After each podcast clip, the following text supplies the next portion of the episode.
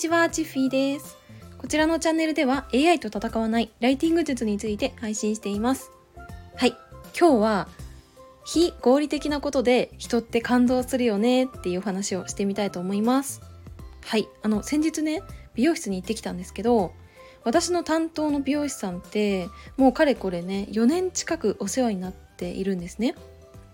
なのでその仕事のお話とかプライベートなお話とかいろんなお話をするんですけどそのお話の中でね美容師さんのお友達、まあ、男性なんですけどそのお友達には今好きな女性がいるっていうねお話を聞きました。はい。でそのデートもね何度かしている感じででいよいよね告白をしようみたいな流れになっているっていうことだったんですけどその告白ねなんと AI を使って告白メッセージをね作ろうとしているって聞いたんですよね。私は今あのチャット GPT をはじめ AI ライティングってかなりこう注目されているからこそこうして日常生活に AI をね取り入れるっていうのはめちゃくちゃいいことだって思うんですけどただ AI ライティングで作った告白メッセージって果たして人の心を動かせるのかなってちょっと疑問に思ったんですね。だってさ AI ってさそのお友達の好きな女性のことは知らないしどういう女性なのかなっていうのもイメージできないじゃないですか。だからなんだろうなこう表面的なことだけを伝えて終わる可能性もあるんじゃないかなって思ったんですね。でもちろんさ AI への指示の仕方次第ではうーんいいね告白メッセージっていうのを考えられるかなって思ったんですけど、うん、でも何よりもさやっぱ一番相手のことを知っているのってその男性本人じゃないですか。だからその自分の言葉で素直に今思ってることを伝えるのが一番ね告白をうまくいかせる効果的なね方法なんじゃないかって私思ったんですね。であの AI ってさそもそも何が得意かって考えた時に正しい答えを伝えるのが得意なんですよね。例えばさ AI にうーんこの言葉の意味ってどういう意味ですかって質問するとするじゃないですか。その時に正しく答えを教えてくれると思います。でも女性と付き合うためにはどんな告白がベストですかって聞いた時っそれってさも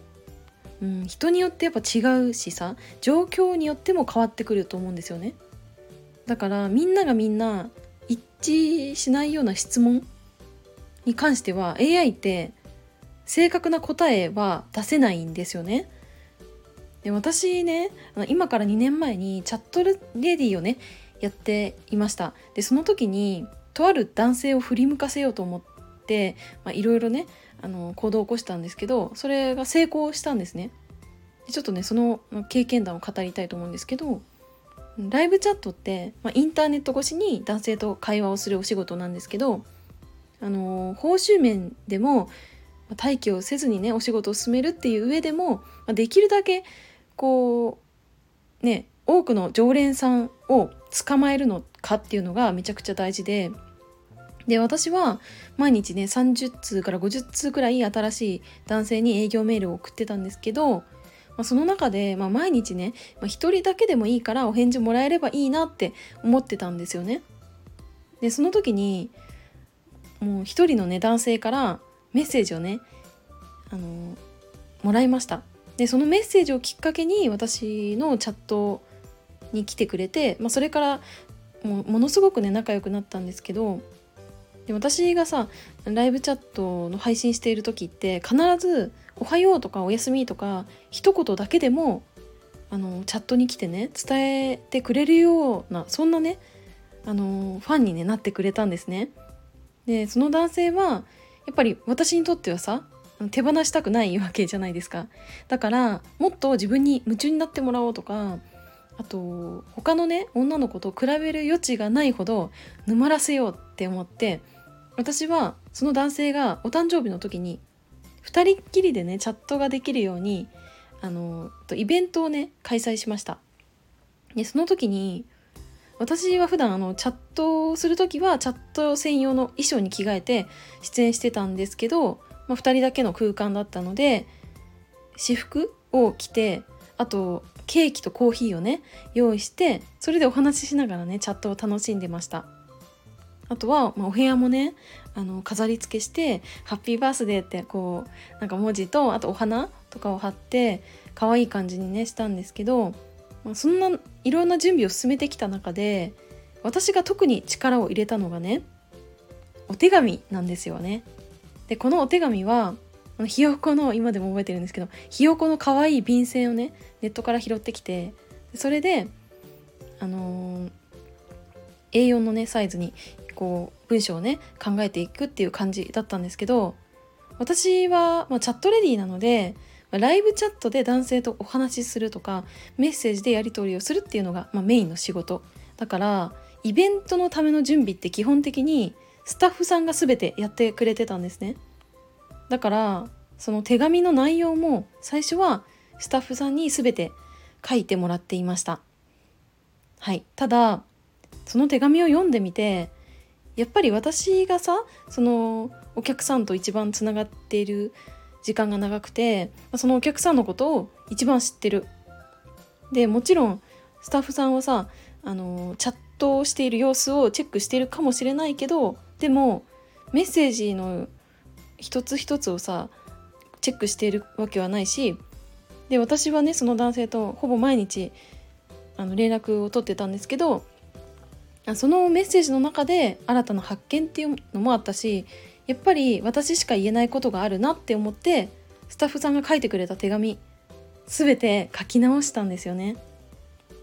でそのお誕生日をお祝いした最後にその男性に対して私はお手紙を読みましたそしたらね